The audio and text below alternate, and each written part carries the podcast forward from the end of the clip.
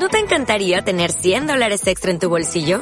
Haz que un experto bilingüe de TurboTax declare tus impuestos para el 31 de marzo y obtén 100 dólares de vuelta al instante. Porque no importa cuáles hayan sido tus logros del año pasado, TurboTax hace que cuenten. Obtén 100 dólares de vuelta y tus impuestos con 100% de precisión. Solo con Intuit TurboTax. Debes declarar para el 31 de marzo. Crédito solo aplicable al costo de la presentación federal con TurboTax Full Service. Oferta sujeta a cambios o cancelación en cualquier momento. Atención. Faltan 10 segundos. 9, 8, 7, 6, 5, 4, 3, 2, 1 segundo.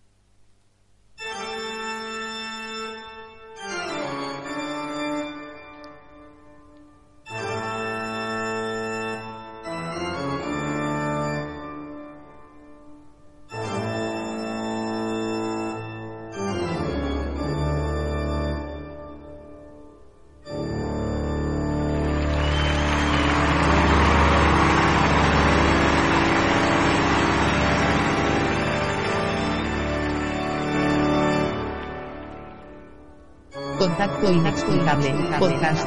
Su encuentro con el misterio. Conduce Diego Alejandro.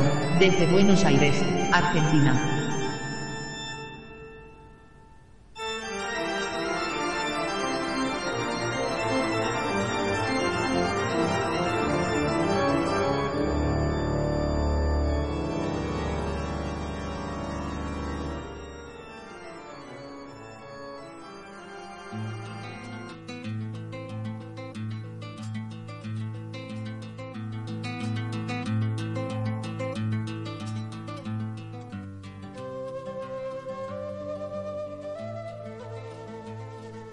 ¿A cuántos de nosotros nos gustan las plantas?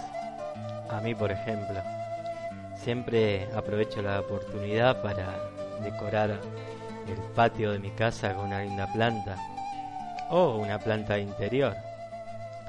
Pero te pusiste a pensar qué gran fenómeno que son las plantas. Las plantas usan un complejo proceso llamado fotosíntesis y así obtienen la energía de la luz solar para usarla y para crear alimento. El estudio de algunas especies demostraron que realizan una hazaña mayor. Calculan a qué velocidad deben consumir ese alimento durante la noche. Pensá lo siguiente. Con la luz del sol, las plantas usan el dióxido de carbono del aire para crear almidón y azúcares. En transcurso de la noche, consumen el almidón almacenado para mantenerse con vida y seguir creciendo. Usan este almidón a la velocidad precisa para tener un 5% de reserva al amanecer, cuando empiezan a producir más. Las conclusiones se basan en experimentos llevados a cabo con una planta de la familia de la mostaza llamada Arabidopsis thaliana los investigadores descubrieron que esta planta calcula la cantidad de alimento que necesita reservar según la duración de la noche. No importa que sea de 8, 12 o 16 horas. Según parece, la planta divide el almidón que tiene almacenado entre las horas que faltan para que amanezca y así establece a qué ritmo debe consumirlo. ¿Cómo determina la planta cuánto almidón le queda?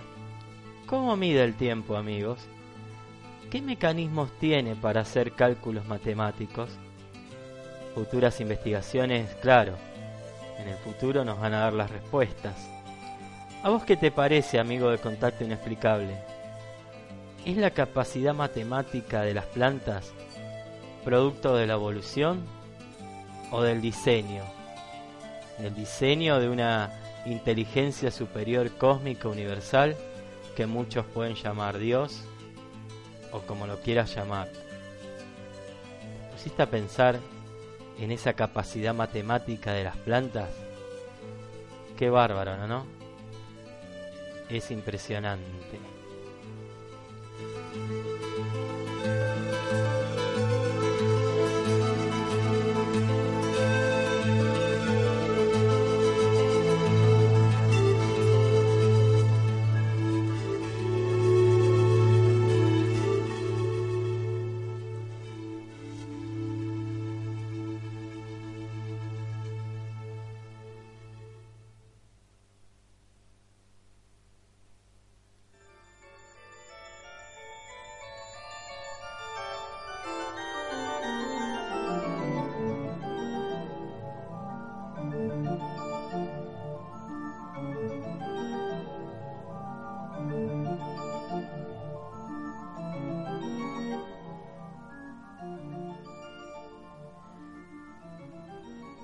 Buenas noches de viernes, amigos de Contacto Inexplicable.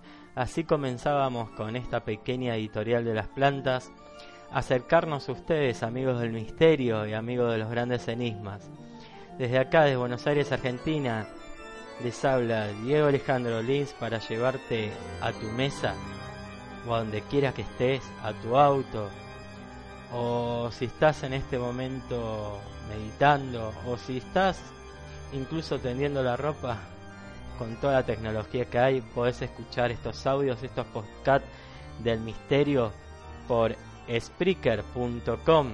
Ahí podés buscar Contacto Inexplicable Tracks en esta gran librería de podcast, de audios tan interesante que tanto me gusta para transmitir de una forma distinta los misterios y enigmas. Así que te agradezco por tantas audiciones que, que estoy teniendo en estos poquitos días. Ya entre los dos audios anteriores ya son como mil escuchas y para mí es demasiado. Porque lo único que quiero es disfrutar de, de transmitir el misterio con, con humildad y con un poquito también de dedicación para acercarte a vos las novedades y los archivos inexplicables. Eh, como podés saber, podés encontrarnos en Contacto Inexplicable Argentina, Diego Alejandro Lins por Facebook, o podés leer las notas del misterio en diegoalejandrolins.simplecite.com. Y estos audios que también están saliendo por Evox, por SoundCloud y por la cabecera de estos programitas que está en Spreaker.com Contacto Inexplicables Tracks. Bueno, les agradezco esta oportunidad y vamos a tener un programa muy más corto que el anterior, pero no deja de ser interesante. Así que ahora nos aclimatamos con un tema que, que bueno, que no lo voy a resumir en unos ideas y pensamientos para exponerlos a ustedes, amigos del misterio. Eh, este programa de hoy se lo dedico a mi perrito Frodo, este, que fue operado, le sacaron un tumor, este, está bien. Él, ya tiene 13 años y la verdad que es un perrito que me acompañó durante tantos años y me va a seguir acompañando porque, bueno, eh, usted sabe, si tenés un perrito, eh, uno lo quiere como, como si fuera un hijo. Que este programín está dedicado a él y a todos los amigos y amigas del misterio, a, mi familia y a todos este, los que están escuchando este audio. Bueno, nos aclimatamos, nos vamos a un campo en un lugar de Inglaterra, un archivo del misterio en Vancouver. Este, este, donde hubo también en 2013 una de las tantas aducidas. En este caso, a modo de, referencia, les voy a hablar un poquito de Corina Sher, que fue una aducida por un ovni que, bueno, como tantas aducidas, vivió un momento feo en un laboratorio, donde dice que, bueno, que le han, les, trajeron, bueno, con un feto, le inseminaron y estas cosas realmente están increíbles, ¿no? Que, cuentan los aducidos. Esta testigo, bueno, aparte de contar eso de que estuvo en un laboratorio, nos dio ciertas pautas eh, de qué es lo que se familiariza, digamos, con los aducidos y contactados. En la mayoría de los casos sabes que, bueno, que ven cabezones, que pierden la noción del tiempo, pero bueno, Así que acá nos encontramos en esta noche, son las 11 de la noche, un calor, calor bárbaro acá en Buenos Aires, y entramos directamente al rol principal de este podcast. Vamos a meternos en contacto inexplicable, aducidos laboratorio OVNI.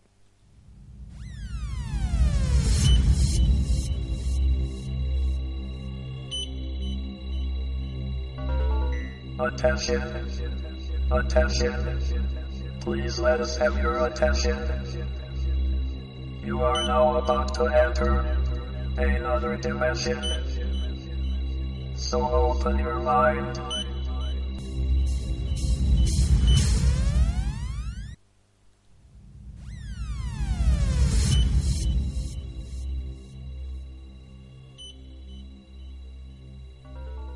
Attention. Testigos de adopciones coinciden en haber experimentado lapsos de tiempo en que no recuerdan realmente dónde, dónde estuvieron. Esto es algo particular en tantos aducidos y testimonios fidedignos de encuentros cercanos del tercero y cuarto tipo.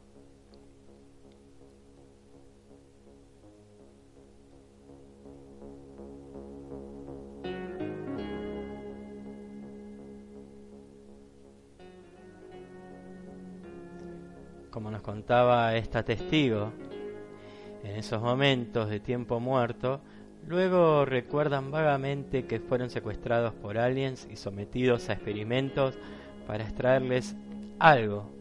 Puede ser este, un órgano, a veces son inseminados, como les dije, y a veces le, les extraen el feto en extraños laboratorios, mayormente en penumbras, o, algunos lo describen que ven en, en- en el aparato donde los llevan este, paredes blancas a bordo de estos ovnis. Ahora es increíble, ¿no? Porque ponete a pensar, estos visitantes de otros mundos vienen, eh, roban órganos este, como las mutilaciones de ganado, eh, a las vacas eh, extraen órganos de, de testigos abducidos. Pero me pregunto, ¿son posibles los viajes entonces interestelares? Vamos a remitirnos a otro archivo eh, y vemos que dice el doctor astrofísico Jamie Matthews. Este es un científico encargado del primer telescopio espacial de Canadá. Este dice al respecto, creo que es importante recordar que la distancia entre estrellas es tan grande que si viajas de forma convencional estás limitado por la velocidad de la luz. 300 mil kilómetros por segundo es mucha velocidad. Tardaríamos muchos años en alcanzar las estrellas más próximas. Tardaríamos 10.000 años en alcanzar algunas de las estrellas más cercanas. Así es, señores. Si la gente tuviera nociones de la distancia interestelar, no pensarían tan fácilmente que los aliens puedan atravesar dichas distancias para visitarnos y hacerlo así asiduamente, como está comprobado que lo hacen.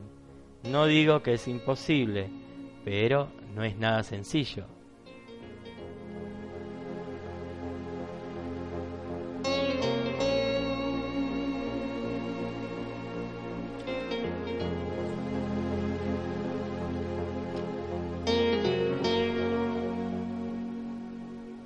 ¿Será el viaje interestelar la única forma de que esos seres puedan visitarnos?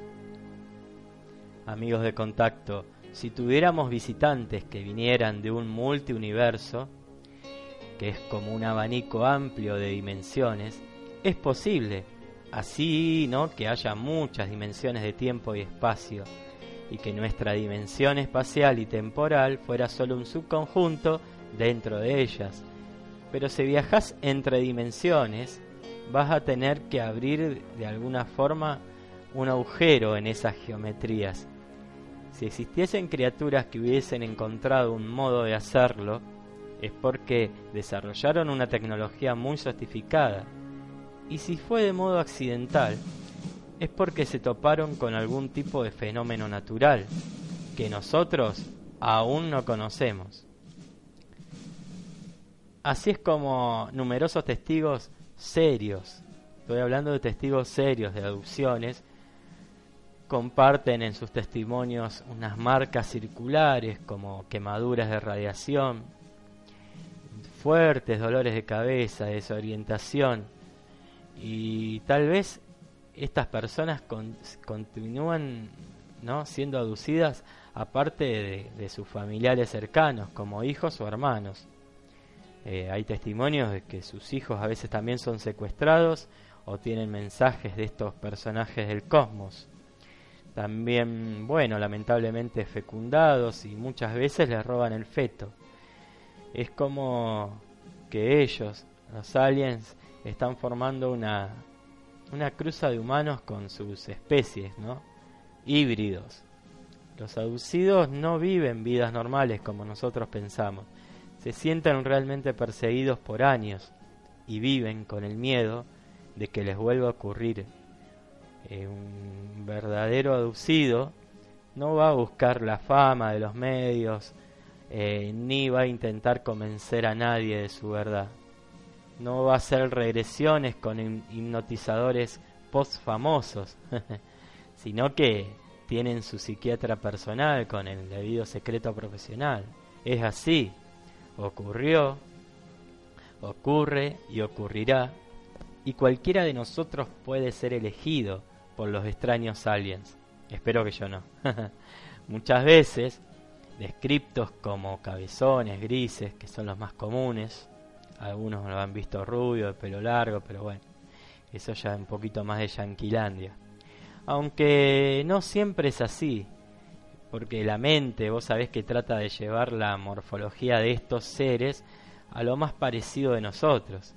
Tal vez eh, la mente nos juega una mala pasada y nosotros pensamos que son así, tal vez por referencias que tenemos en nuestra mente de las películas norteamericanas, ¿no? de Cocoon y otras películas, pero esto eh, es un caso y son casos serios de, de personas como esta chica que fue con una amiga, estacionó el auto en Vancouver este, y vio que otra vez la luz los perseguía, vieron estos pismeos, chiquitos cabezones que los corrían, se subieron al auto, eh, la amiga perdió noción del tiempo, después no, no sabe qué ocurrió. Y lo más este, extraño de esto es que muchas veces en esa oportunidad, cuando perdés noción del tiempo, apareces en ese laboratorio con, con estos personajes que, bueno, que te meten algunos aparatitos o chip o cosas raras y después nadie te va a creer porque esto es algo de otra dimensión, es algo raro que no pasa todos los días. Y hablando de dimensiones, recuerdo algo de enseñaba el maestro Fabio Serpa en ovnis y ciudades intraterrenas que bueno él hablaba de estos ovnis que son los aparatos tecnológicos que pueden desaparecer de la vista eh, para sumergirse en esos mundos invisibles vaciar en distintas dimensiones para reaparecer en cualquier momento en nuestro mundo tridimensional y bueno, acá se vuelve a presentar la realidad del por qué no se contactan. Quizás nunca lo pueden hacer así como ellos quisieran, porque son tridimensionales que habitan otros mundos, de otras dimensiones, y no quieren producir el gran choque de la destrucción. O sea, está hablando el maestro Serpa de mundos paralelos que nos rodean dentro de ese mundo invisible, de ese mundo fantasmal en que ahora, bueno, cada vez incursionan más ¿no? los físicos contemporáneos, creando la gran ciencia, la psicotrónica, la electrónica aplicada a la psiquis, la ciencia que apoya estos fenómenos paranormales, que ven ese mundo invisible donde funcionan y actúan, y así se mueven los seres extraterrestres con sus máquinas tecnológicas. Y repito, los ovnis siguen siendo extraterrestres porque están fuera de nuestra civilización, fuera de nuestra contemporaneidad, más allá de la civilización tecnológica actual. Y vos me decís, ¿y qué tal de los ovnis terrestres? Bueno, entonces serían los OVIS, pues están identificados. Eh, pero después voy a hablar de ese tipo de prototipos de naves militares.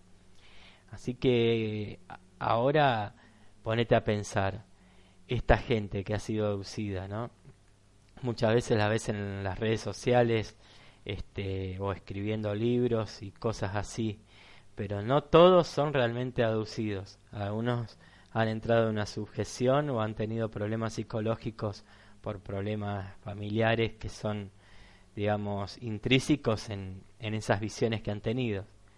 Y otros sí, otros han tenido lamentablemente feas experiencias con estos seres incluso le han puesto en su cuerpo quemaduras y cosas raras.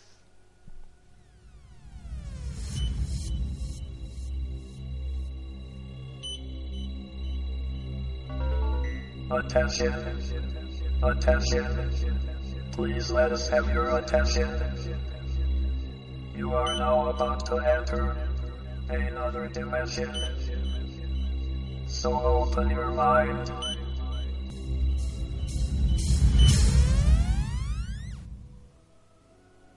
Bueno amigos, así que bueno, ahora ya llegamos, fue cortito el programa de hoy, pero espero que les haya gustado de este viernes. Y fíjense hoy al mirar al cielo, este, como siempre, con los pies puestos en la tierra, observen los cielos y vean qué objeto no identificado puedan descubrir a través de sus binoculares o a simple vista. Así que bueno, gracias por escucharme. Los mantendré informados de toda novedad que vaya pasando a través del grupo Contacto Inexplicable Argentina. Y los dejo eh, añorar la época de los ochentas, la época de estos verdaderos soldados reptiles como la serie B, que tanto nos marcó, ¿no? En, cuando éramos chicos, en el afán de investigar, en el afán de jugar, pero también de saber de que ellos están expectantes y que pueden venir, si es que ya no lo han hecho, por nosotros. Hasta luego. Eh, podés seguirnos escuchando en Spreaker.com. Eh, los quiero mucho, gracias y nos veremos pronto con más misterio. Estemos en contacto. En contacto inexplicable. Chao. Chao.